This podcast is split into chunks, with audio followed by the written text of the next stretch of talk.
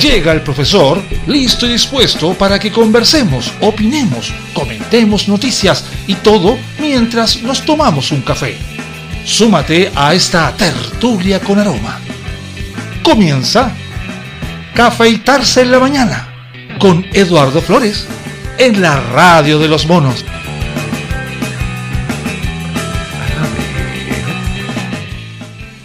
¿Qué pasó? ¿Qué pasó con los constituyentes? A ver, presidente del CERVEL dio por zanjada la revisión de los patrocinios. ¿Ya?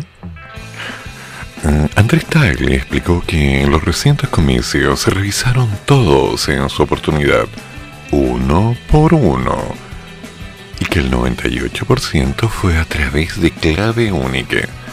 ¡Wow! La tecnología confiable. Mm, tranquilizador. El presidente del consejo directivo, imagino un poquito esto, que se escucha un poco raro ahí. ¿Está mejor? A ver, a ver. A ver, ahí, ahí, ahí está mejor. No, a ver, un poquito más abajo. Ah, ahí, eso. El presidente del Consejo Directivo del Servicio Electoral, Andrés Tagle, dio por cerrada la revisión de los patrocinios para la presidencial y aseguró que le pareció increíble el caso de Diego Ancalá. Increíble.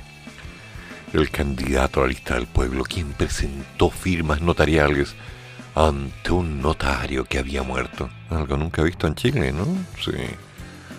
Ya te voy a contar algo para que reactivemos un poco la historia. Las firmas siempre se revisan, una a una, especialmente la del notario.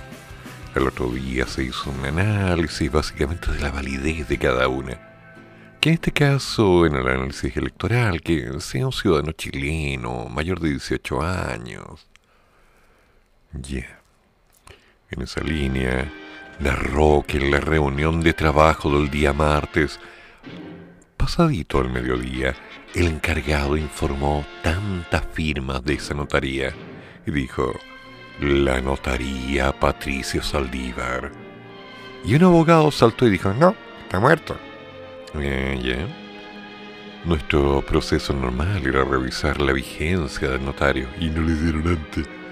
Eso siempre se hace razones porque las firmas territoriales de candidatos, parlamentarios, diputados, los patrocinios son por el territorio.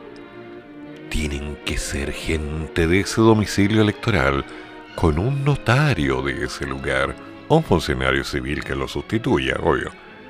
le dijo que se le informó el mismo día y que él acudió a la jornada siguiente porque encontraba increíble absolutamente inaceptable, así que quise mirarlas y cerciorarme personalmente. El presidente del Cervel desestimó además las reclamaciones en su contra por parte del señor Ancalao, que lo acusó de emitir una declaración arbitraria e ilegal. Insistió que no se lo notifica individualmente, sino que la ley dice que se notifica por página web las candidaturas que son aceptadas y rechazadas. O sea, no es personal, contra ti no tienen nada. Nada, nada, nada. Ya. El resto le corresponde a la justicia. Nosotros llegamos a lo que no, no existe la notaría. Por lo tanto, los patrocinios nulos. No, gracias. Adiós. Por lo tanto, el candidato no llegaba a la cifra de válidos. ¿Qué decir del orden de los 33.369? Ahora, Tagle también se refirió a las peticiones de revisión de los patrocinios de los hoy convencionales constituyentes, con voces de la derecha que apuntan en especial los de la lista del pueblo e incluso la del candidato presidencial de Pro Dignidad, Sir Gavito. En enero, que tuvimos un gran proceso de cuatro elecciones y muchos candidatos independientes, se presentaron como 534.000 patrocinios, de los cuales 523.000 fueron por clave única. Mm, quedaron unos 10.800 por notaría y era mucho más fácil de revisar. El presidente del CERVEL destacó que se revisaron todos en su oportunidad, one by one, y efectivamente se hizo comprobación, insistiendo además que el 98% fue por clave única. Además aclaró que el caso de Boric no era patrocinio, sino que eran afiliaciones al partido y tenía más de los que necesitaba. Mm, ya. No hay nada más que revisar. Para nosotros ese capítulo está cerrado. Em, em, ¿Por qué no te creo? Sinceramente, ¿por qué no te creo? Como que aquí hay un olorcito raro, ¿eh? ¿Qué será? ¿Qué será ese olor? ¿Miedo?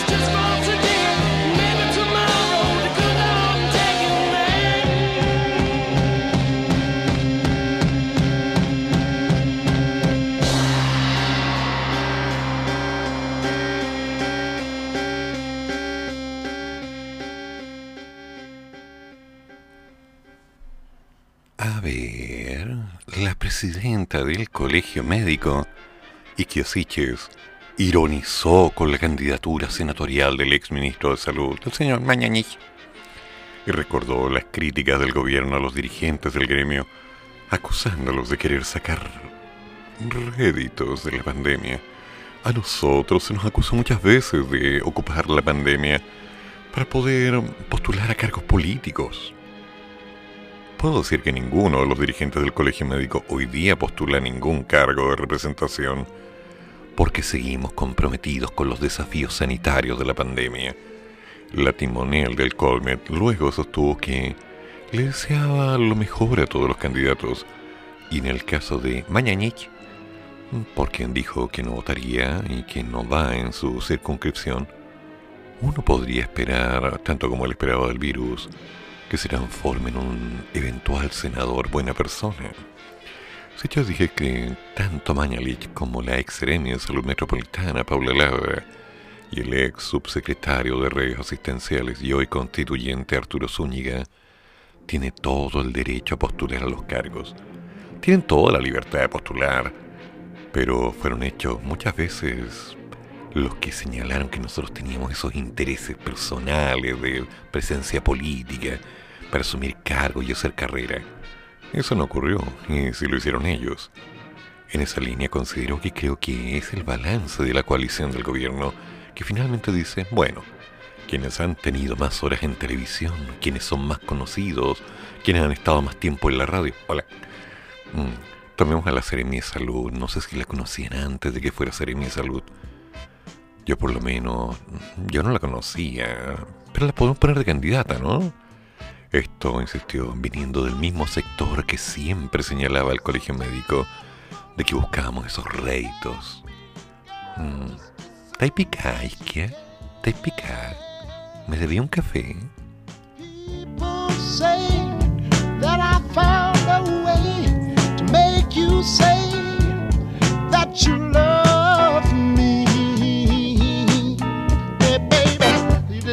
for that.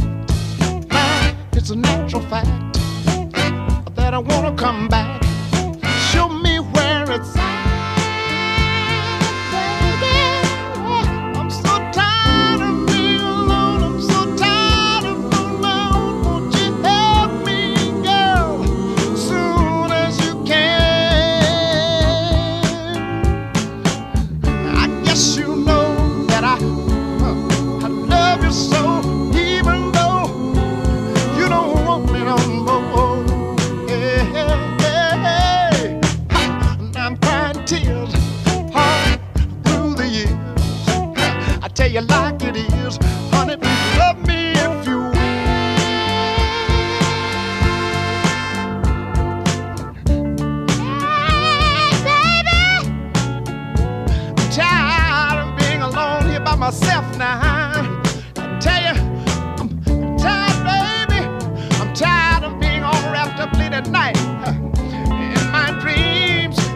Nobody you, baby.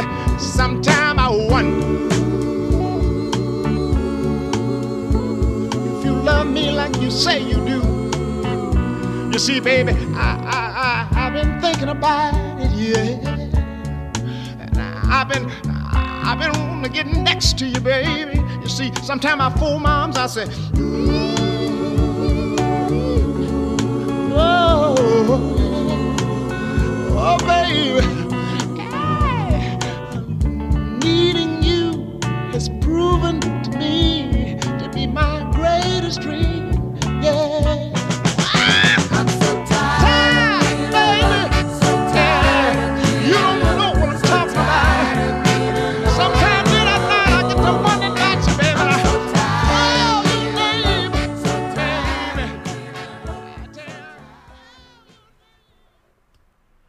El Tribunal Electoral de la región metropolitana revisará hoy la reclamación presentada por el abogado Mario Esquivel Lizondo, ex candidato a diputado por Magallanes, contra la candidatura presidencial de Marco Enrique Minami, PRO. La impugnación presentada por Esquivel, que es reconocido por su marcada tendencia derechista, busca inhabilitar al candidato en el marco de las causas pendientes asociadas al caso OAS. Enrique Sominami deberá así acudir al tribunal durante dicha jornada para defender junto a sus abogados esta nueva aventura para llegar a la moneda, que anunció tras la consulta ciudadana de la Unidad Constituyente, bloque político al que se encontraba ligado el PRO. Mm, esta semana, el cuarto tribunal oral de lo penal en Santiago absolvió al otro diputado en el cierre del juicio que enfrentó en el caso OAS, con lo que reafirmó su decisión de competir otra vez por la presidencia. Hmm, pobrecito. Oye, ¿alguien me podría aclarar cuánto gana este muchacho por las postulaciones año a año? Es pura curiosidad, o sea, yo soy inocente, solo quiero saber. ¿En serio pagan tanto?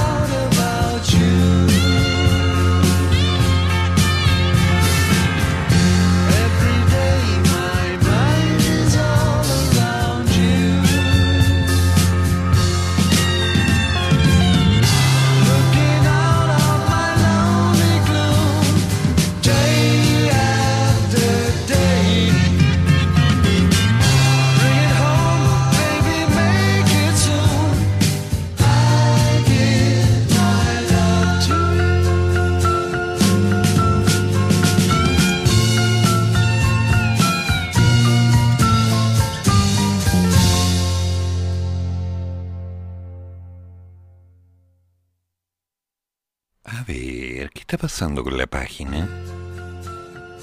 A ver. Sí, parece que tenemos buena emisión. Por lo menos desde tu name tenemos buena señal. Pero algo está pasando con la página. Vamos a ver. A ver. ¿Qué está pasando con la página? Sí, estamos emitiendo. A ver. Ya. Por lo menos ya con eso me quedo tranquilo. Tenemos buena emisión. Pero está como raro. Bueno, sea lo que sea, saldremos adelante de este impasse. Porque son cosas que pasan, fallas en la página, bueno, esas cosas son detalles. Seguramente dentro de los próximos minutos estaremos al aire. Espero que nos puedan seguir por TuneIn y avisarle al resto que, bueno, algo está pasando. Vamos a dar el aviso en el grupo de chat de los monos. Listo. Ahí sí. Ahí sí. Ya, bueno. Como decíamos, hay varios cambios, varias cosas que están pasando. Ay, convencional, Cristina Dorador. Mm, plebiscito dirimente profundiza la democracia. Pero no sé si lleguemos a ese punto. A ver, ¿por qué no? La constituyente Cristina Dorador independiente por el Distrito 3, valoró en el primer café, un programa de radio también, la eventual inclusión de un cambio. ¿Sí? De un cambio. A ver, ¿qué cambio? Mm, sí, la eventual inclusión en las reglas de la convención de la posibilidad de que exista un plebiscito dirimente en el caso de que algún artículo de la nueva Carta Magna tenga mayoría en el Pleno, pero no cuente con el respaldo de los dos tercios, el 66% del total de sus miembros. Idea propuesta por representantes del Partido Comunista, aunque dijo estar a favor de la medida, pues profundiza la democracia. Advirtió que no sé si lleguemos a ese punto, porque por lo menos en las comisiones se ha logrado un ambiente muy fraterno a discusión. Sí, tranquilizador. La propuesta recobró vigencia en la Comisión de Participación Popular y Equidad Territorial, donde será votada este viernes, pese a que había sido rechazada la semana pasada la subcomisaría del Reglamento y Normas, donde se advirtió sobre la inconveniencia de instalar ese mecanismo ante la posibilidad cierta de que esas consultas no se pudieran llevar a cabo a tiempo, mm, por ejemplo por recursos. Mm, ¿Qué está pasando? ¿Qué está pasando? A ver. No matter what you are,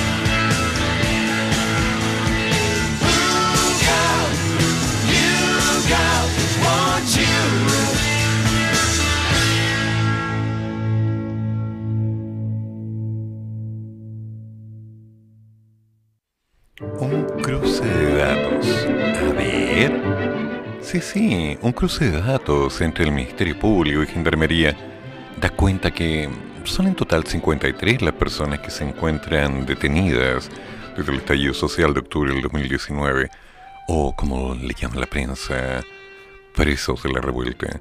Según consignó el Mercurio, esto se dio a conocer a través de un documento remitido desde la Fiscalía de la Comisión de la Constitución del Senado, donde se aprobó a mediados de agosto la idea de legislar el proyecto que concede un indulto a personas privadas de libertad desde fines del 2019 y principio del 2020 por delitos asociados al estallido social. Se trata de un cruce de datos entre la Fiscalía y Gendarmería y con la idea de corroborar la información entregada por los familiares de estas personas que actualmente están en situación de cárcel y que por ende, bueno, se apuntó que hay 806 presos de por la revuelta y que por el proyecto en discusión podrían ser indultados sin embargo, esta cifra fue enviada al Ministerio Público para ser corroborada. En detalle, de los 806 expuestos, 53 son las personas que se encuentran actualmente recluidas y de las cuales 46 están en prisión preventiva, de tal que además 7 cumplen penas privativas de libertad.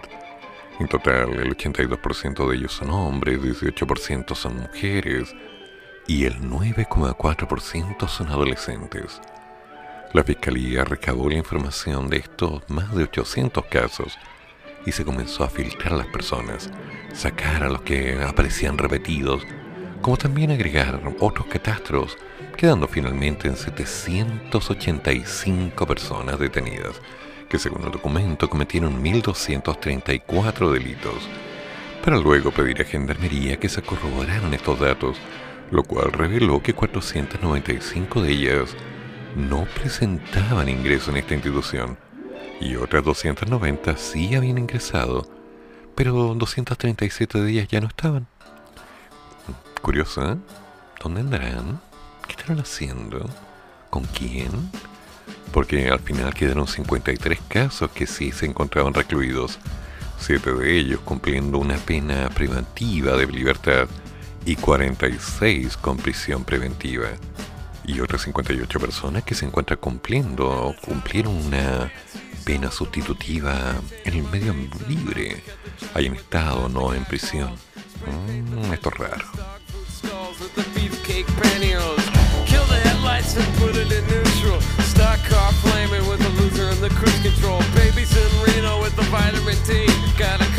Couches, sleep on the love seat. Someone came saying I'm insane to complain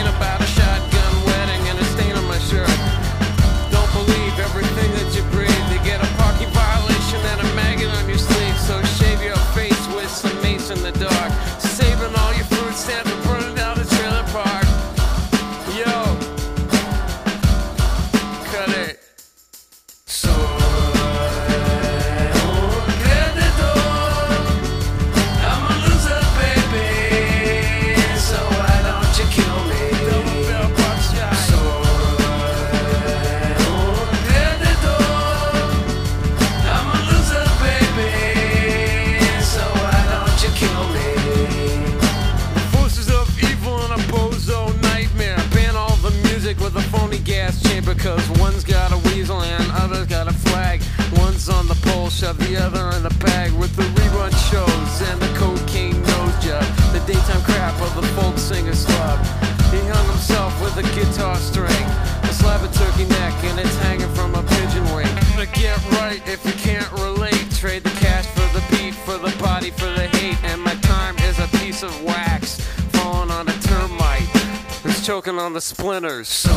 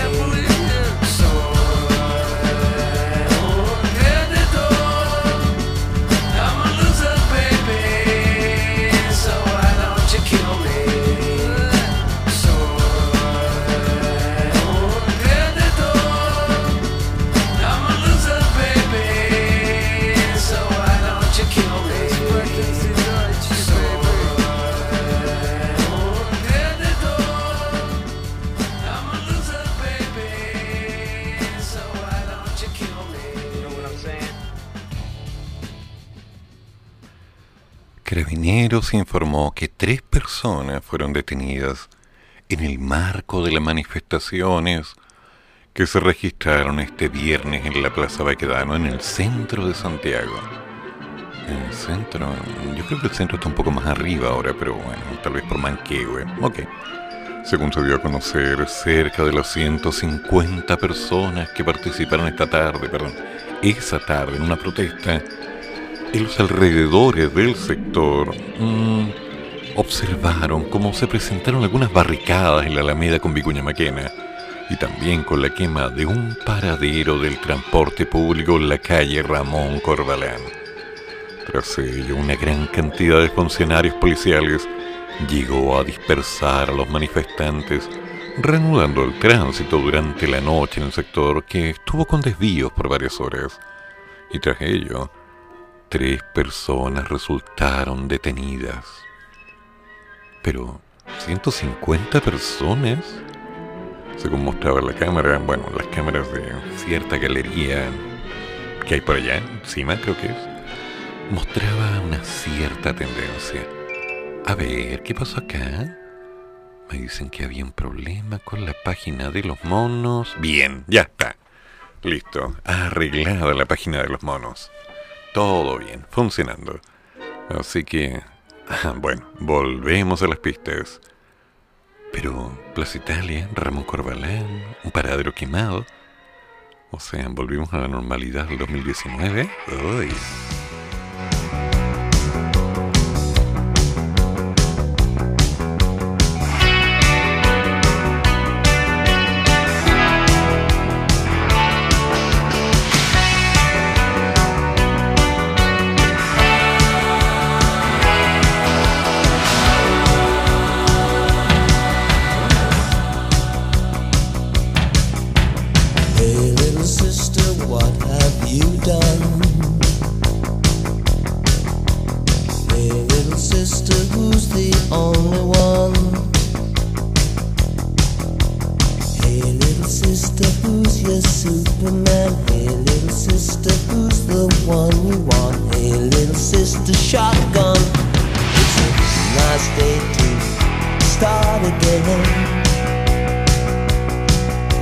a nice day for a white wedding. It's a nice day to start again. Hey, little sister, who is it you're with? Hey, little sister, what's your fancy wish? Hey, little sister, shotgun home, yeah. Hey, little sister, who's your Superman? Hey, little sister, shotgun. It's a nice day to start again. It's a nice day for a white wedding. It's a nice day to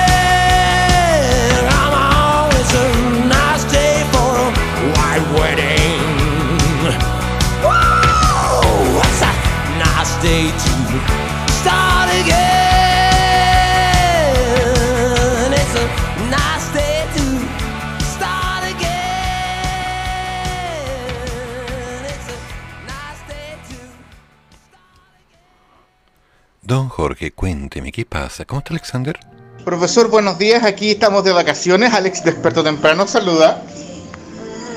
Ay, se puso vergonzoso. Que tenga buenos días. Aquí tengo que hacer un par de cosas y de vacaciones. Lo nuestro queda pendiente, yo creo que la otra semana, sin falta. Alex, ¿algo que decir al profesor? Ay, está todo contento. Profesor, que tenga muy buenos días y no lo he escuchado estos días porque me he levantado tarde He agarrado la costumbre burguesa de la gente de vacaciones de levantarse tarde. Que tenga buen día. ¿Algo más, Alex? Saludos. La vivita en vacaciones, levantarse tarde. Oh, si me acuerdo que en algún tiempo de mi vida lo hice. Y ahora, bueno, en general, las 6.15 de la madrugada ya estoy empezando a armar el programa, organizando, viendo esto, de las noticias, coordinando la parrilla, ordenando cada detalle. Pero aquí estamos, coqueteando con la muerte, enfrentando al peligro, tomando por la vía del hacedor de viudas, mirando hacia el lado y conduciendo con una mano, sin frenos y en bajada. Ah, creo que no es la mejor forma, pero no sé, yo disfruto la vida así. Mientras tanto, nos vamos enterando que. que algo está pasando en Chile. Ánimo, Alexander. La vida es cruel. Duerme. Goza. Come bien. Tú también, Jorge. What's the matter with the clothes I'm wearing? Can't you tell that your tie's too wide? Maybe I should buy some old tab collars. Welcome back to the age of jive. Where have you been hiding out lately, honey? You can't dress as flashy till you spend a lot of money. Everybody's talking about the new sound, funny, but it's still rock and roll to me. Matter with the car I'm driving? Can't you tell that it's out of style? Should I get a set of white wall tires? Are you gonna cruise the miracle mile? Nowadays you can't be too sentimental. Your best bet's true baby blue continental. Hot funk, cool punk, even if it's old junk, it's still rock and roll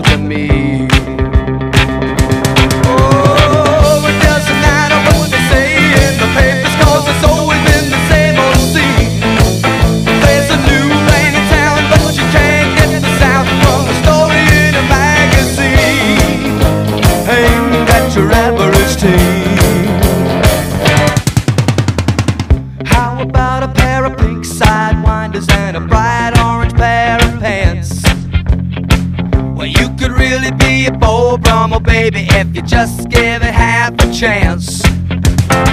Don't waste your money on a new set of speakers. You get more mileage from a cheap pair of sneakers.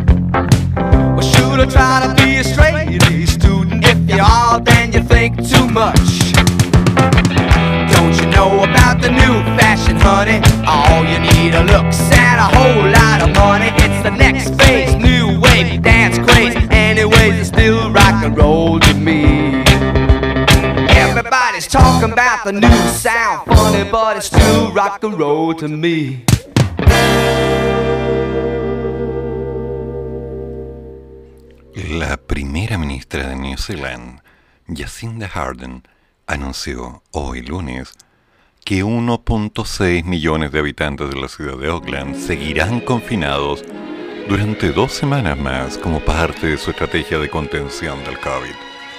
Necesitamos tener la confianza de que no tenemos la variante Delta en la comunidad, dijo Arden en una rueda de prensa en Wellington al término de una reunión de su gabinete al referirse a la persistencia de casos locales reportados en Auckland, la ciudad más poblada del país. Las autoridades neozelandesas reportaron este lunes 53 nuevos contagios, lo que supone un descenso respecto a los 83 pacientes registrados la víspera y que totaliza más de 560 casos desde el inicio de este brote con la variante Delta. Arden también confirmó este lunes un relajamiento de las medidas a partir de este martes a las 11.59 hora local para el resto del país, excepción de la pequeña localidad de Norland, que concluirá su financiamiento, perdón, su confinamiento, mm, no sé, financiamiento tal vez, ¿no? Dos días después. El gobierno de la mandataria laboratorista, laborista, perdón, confinó a los más de 5 millones de habitantes de todo el país el pasado 17 de agosto tras detectarse mm, nada más ni nada menos que un caso de transmisión comunitaria en la ciudad de Auckland el primero desde el pasado 28 de febrero. New Zealand, que es uno de los países desarrollados con la tasa de vacunación más lenta, había sido mundialmente reconocido por su efectiva gestión de la pandemia, que consistió en cerrar sus fronteras y efectuar confinamientos duros y tempranos.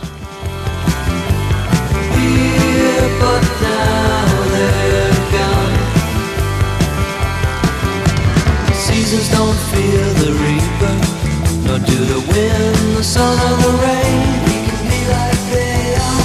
Come on, baby, don't feel the reaper. Baby, take my hand,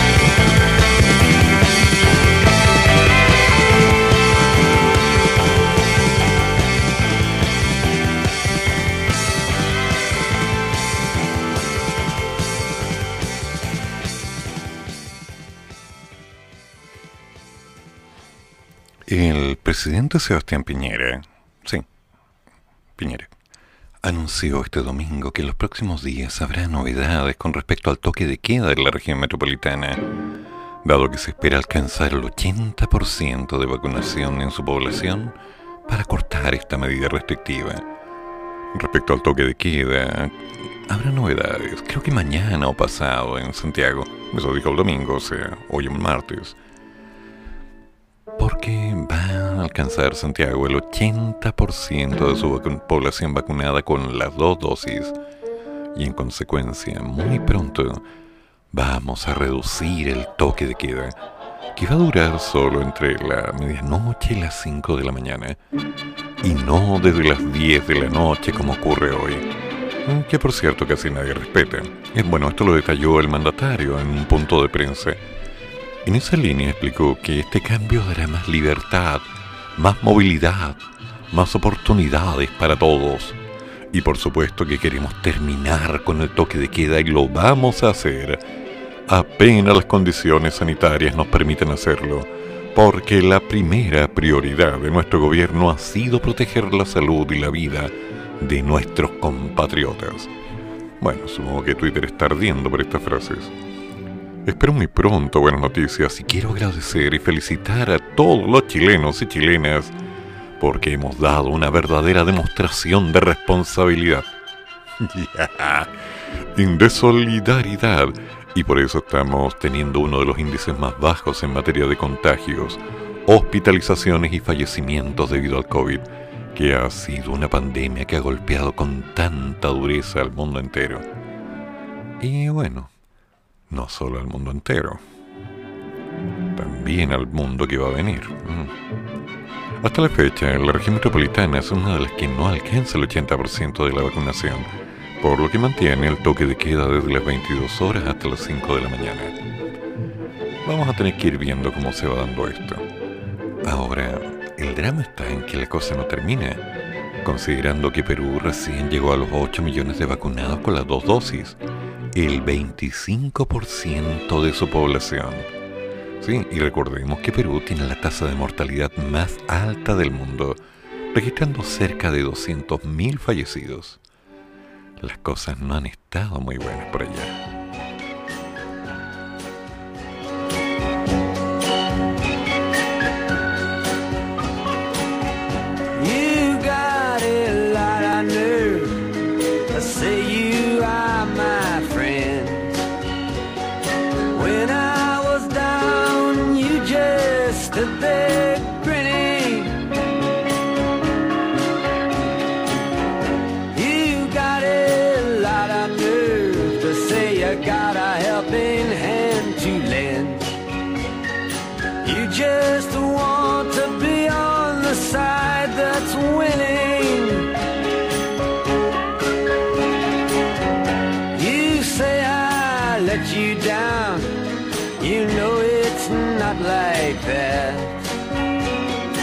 You're so hurt, why then don't you show it? You say you've lost your faith, but that's not where it's at. You have no faith to lose, and you know it.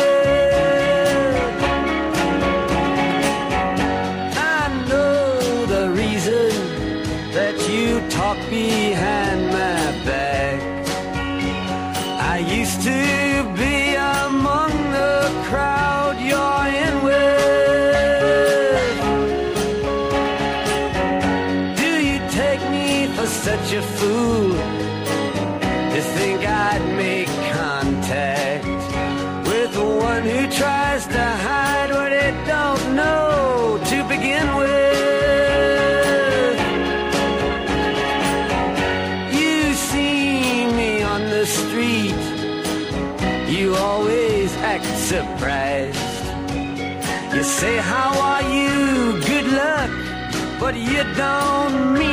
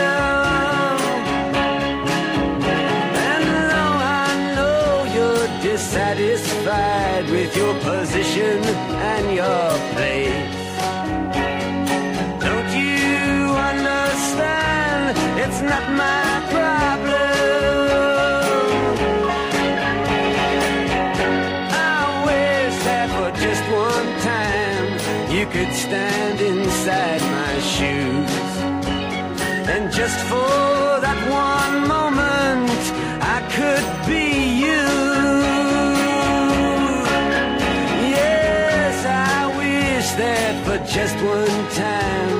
You could stand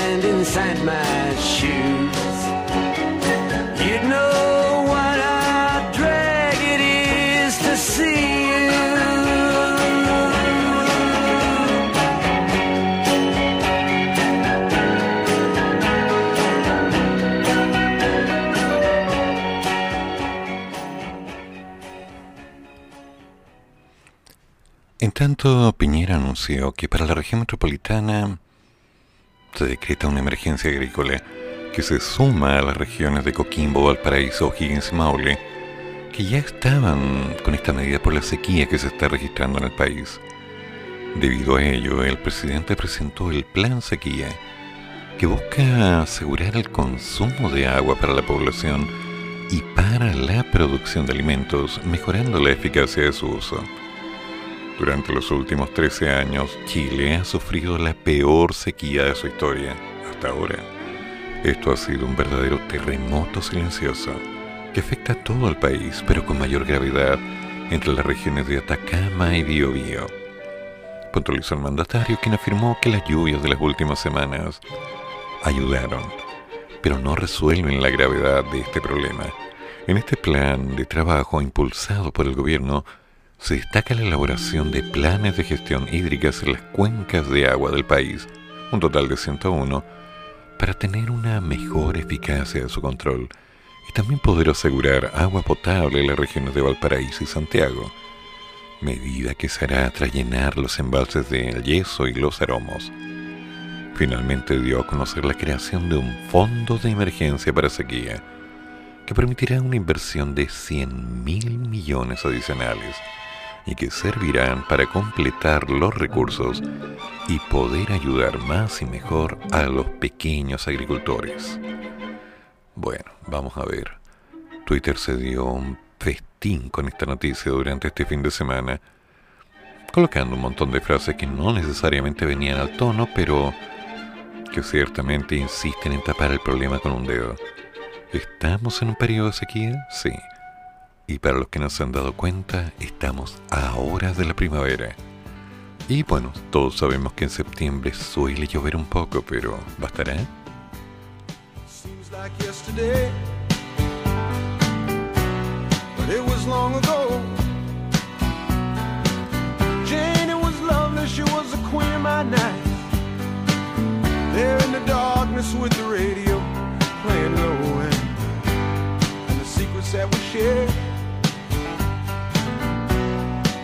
mountains that we move. Caught like a wildfire out of control. Till there was nothing left to burn and nothing left to prove. And I remember what she said to me, how she swore.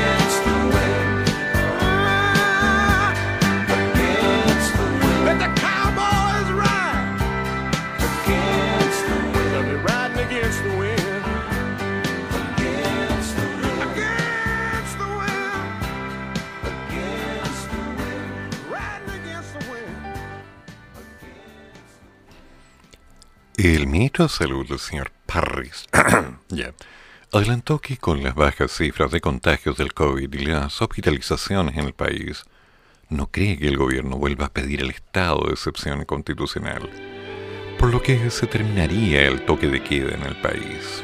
Mm. En entrevista con los medios, el titular de salud fue consultado por la posibilidad de levantar el toque de queda y que es diferenciado por región, mientras la situación sanitaria sigue siendo medianamente favorable. Él dice, pienso que no, porque la gente durante la noche se va de fiesta y se libera mucho más, anda por ahí bebiendo y haciendo cosas cochinas. Justamente en esas condiciones se pierde la capacidad de usar la mascarilla o de mantener el distanciamiento. El toque de queda no es una medida política como han dicho algunos, es una medida sanitaria que ha demostrado ser útil. Una vez que se termine el estado de excepción constitucional, el próximo 30 de septiembre, el toque de queda va a desaparecer. No creo que el gobierno vuelva a pedir el estado de excepción constitucional con las cifras que tenemos hoy. Aún así, el ministro recalcó que no es bueno correr riesgos. Lo mejor es ser prudentes e ir paso a paso como dice nuestro programa. Hasta el momento nos ha ido bien. ¿Para qué vamos a hacer cambios bruscos? Seamos prudentes con los cambios. Por otro lado, el secretario de Estado se refirió a la buena situación de la epidemia nacional y señaló que no hay que cantar victoria ni decir que hemos logrado dominar la evolución del bicho, porque no es así, y que aunque ya arribó la variante Delta al país, no hay mucho caso todavía. Y puede que la gente se enferme con variante Delta, puede que sienta las molestias, pero si está con sus dos dosis completas no va a tener una evolución negativa. Hmm. París también advirtió que como estamos entrando bastantes personas al país sin control, migrantes que entran por pasos no habilitados, desgraciadamente con esas personas no tenemos un control estricto como ocurre en el aeropuerto. Ya. Aún así no podemos estar tranquilos, estamos en la alerta permanente. Me siento tan protegido.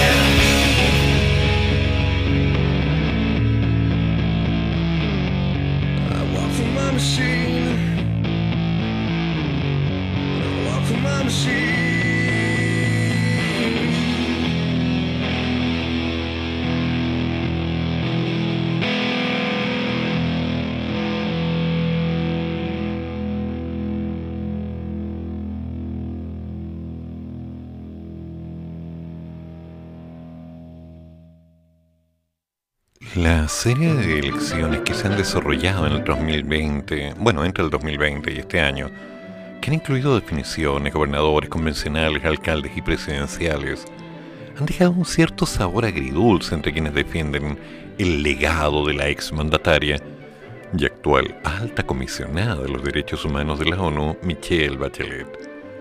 Mira que en la carrera presidencial la principal carta del bacheletismo, Paulita Narváez, quedó en el camino, lo cual se suma la renuncia de Heraldo Muñoz y Jimena Rincón a todas sus aspiraciones.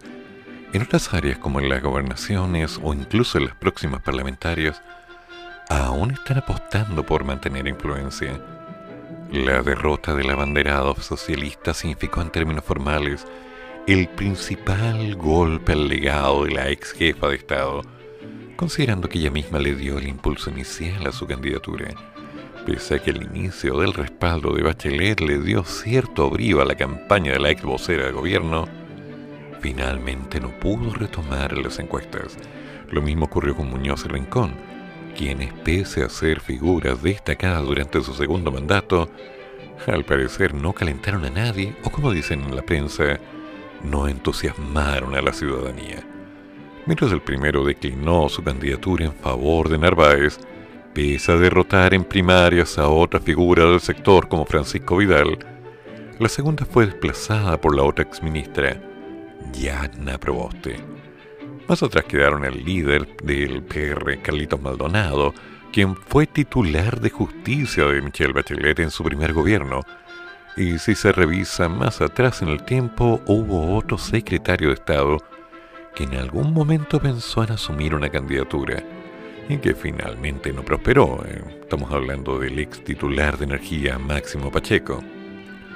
Otro ejemplo del repliegue de las figuras bacheletistas es el fracaso de la postulación al Senado del ex ministro del Interior, Rodrigo Peñailillo, y los problemas judiciales que enfrenta la ex ministra de Justicia, Javiera Blanco, quienes llegaron a ser estrechos colaboradores de la ex gobernante.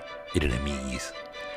Sin embargo, no todo es pérdida para los seguidores de la Gordis, ya que Proboste tiene a otro exministro estrella de la nueva mayoría como a uno de los coordinadores de su campaña. Se trata del ex titular del medio ambiente, Marcelo Mena, quien tras apoyar a Muñoz pasó a respaldar a la demócrata cristiana. Mira tú. It's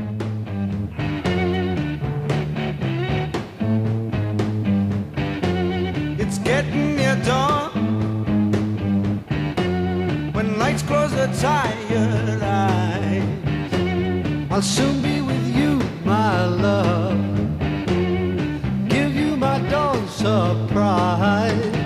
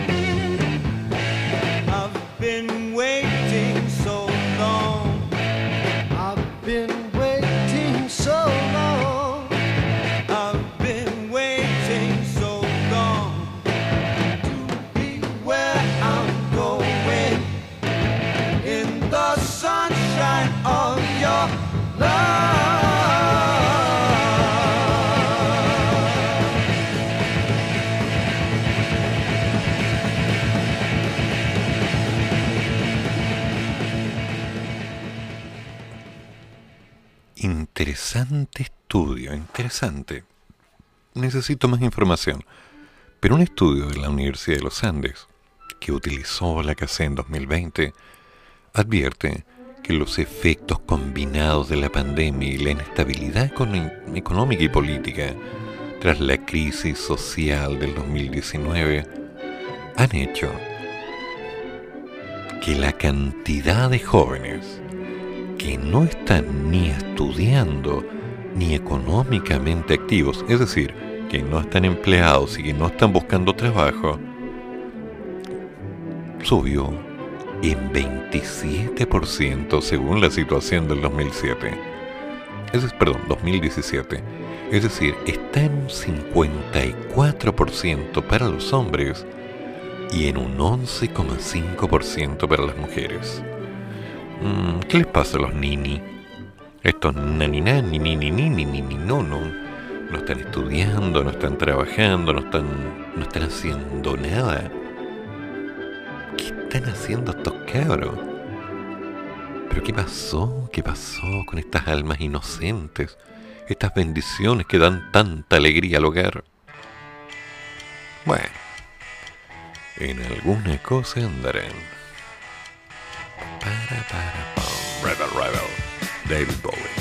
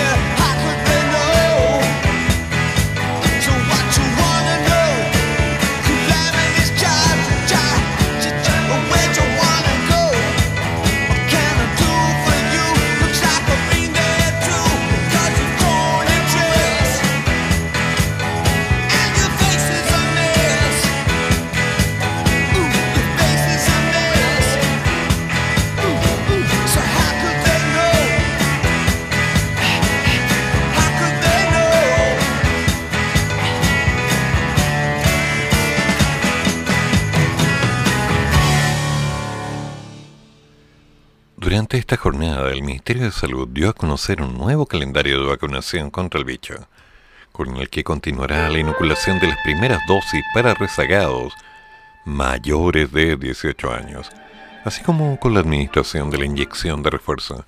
Esto en medio del positivo escenario epidemiológico en el país y cuando ya más de 1.3 millones de personas han recibido su tercera dosis. En ese sentido, de acuerdo con la información entregada por la cartera, en primera instancia, durante este lunes 30 de agosto y mañana 31, se administrarán las primeras dosis de Sinovac, CanSino y AstraZeneca a los adultos rezagados. Igualmente están consideradas en ambas jornadas las mujeres embarazadas a partir de las 16 semanas de gestación, mientras que el miércoles, jueves y viernes se inoculará con la segunda dosis de Pfizer a quienes hayan recibido la primera inyección hasta el 8 de agosto. Además, inoculará a los adolescentes entre 14 y 17 años y a los adolescentes con comorbilidades entre 12 y 17.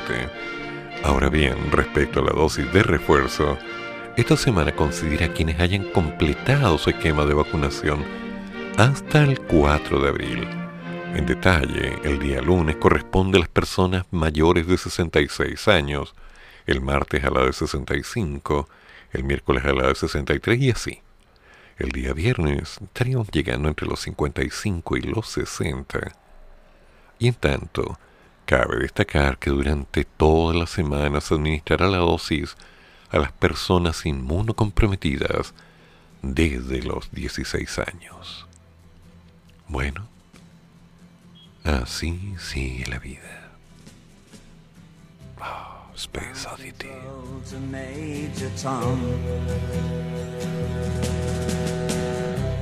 Ground control to Major Tom. Take your protein pills and put your helmet on. Ground control to Major Tom. Seven, six, commencing countdown engines on. Three, two, check ignition and may God's love be with you.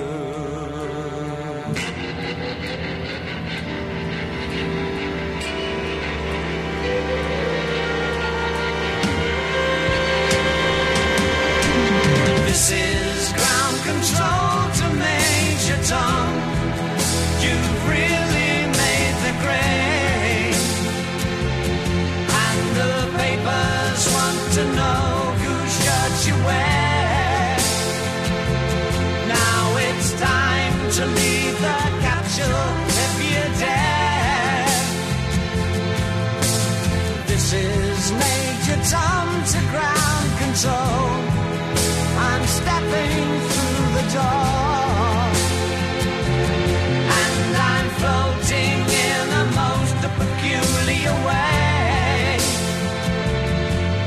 The stars look very different today. For here am I sitting in a tin can.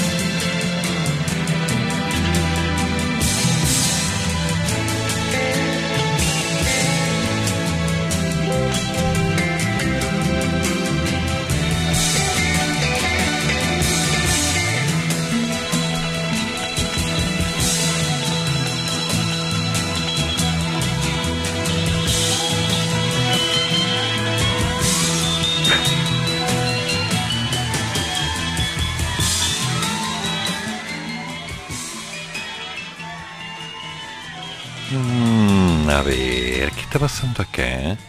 Una investigación realizada por el Ministerio Público de Coyhaique estableció que la jueza de garantía de esa ciudad, social, Cecilia Urbina, revisaba constantemente el expediente judicial secreto alojado en el sistema informático del Poder Judicial. La información obtenida, según el Ministerio Público, se la entregaba al marido y este último a su hijo biológico, apodado el Matanga, quien operaba en una organización dedicada al tráfico de drogas. Gracias a ello supo que su teléfono y el de sus cómplices estaban pinchados. Por esta razón se deshizo de él y la PDI perdió una importante fuente de información en medio de un caso que estaba en plena tramitación. La fiscalía local intervino también al teléfono de la magistrada, donde aparecieron pruebas de que efectivamente revisaba cotidianamente el caso y por supuesto quedó inhabilitada para ello. Ella, como vemos, estaba ayudando al hijastro narco a evadir la investigación de la fiscalía. Pero ¿cómo es posible? ¿Por qué pasan estas cosas? Que alguien me explique. Porque... Pero ¿cómo? En Chile esas cosas se supone que no pasan. No. No, ese tipo de cosas en Chile no están pasando. Seguramente es una falacia, un invento de la prensa para desacreditar a los elementos de la justicia que todos sabemos hacen hasta lo imposible porque estemos bien. Bueno, mientras tanto nos vamos preparando para escuchar a nuestro querido y benquito amigo, el señor de los señores, la voz del micrófono, el único, el inigualable. Teniente te lo damos, el pastor de tantos, para decirnos hoy el consumo. ¿Qué producto, qué artefacto te salió bueno, te salió malo, te salió más o menos? ¿Cuál recomiendas? ¿Alguno que simplemente no tenga ninguna opción? ¿Eres compulsivo para las compras? ¿Necesitas gastar dinero para justificar tu vida? Dinos la verdad, ¿qué se siente? A ver, ¿qué se siente? Pura curiosidad, nada más. Y por supuesto, tras ello viene toda música internacional con Larry Constantino, con todos los estilos y toda la música de todas partes. Y después, eso de las dos y media una, el horóscopo de alma de bruja con las energías de la semana. Ay, Sagitario, ten cuidado. Y por supuesto, después, llegado el momento, el señor de los señores, el otro. Sí, Patricio Aguiluz, contándonos y preguntándonos como siempre, cómo va la vida, qué es lo que queremos, para que tras todas nuestras palabras nos mire y nos diga, me haces tanto bien. Bueno, una vez me dijeron, me haces tanto reír, pero bueno, no entremos en ese tema, salgamos de ahí, salgamos de ahí, salgamos de ahí. Sí, y en la tarde, a las 5 en punto, Emprendamonos, el programa que te trae tips, detalles, secretos, misterios, un montón de actividades y hoy día con una invitada especial. Sí, damas y caballeros, hoy día estará Ruth Gamarra al aire.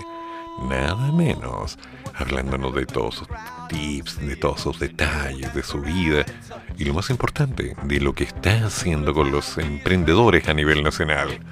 Recordemos que ella tiene contactos aquí en Paraguay Televisión. Recordemos el tiempo de Mecano. Recordemos cuánta cosa.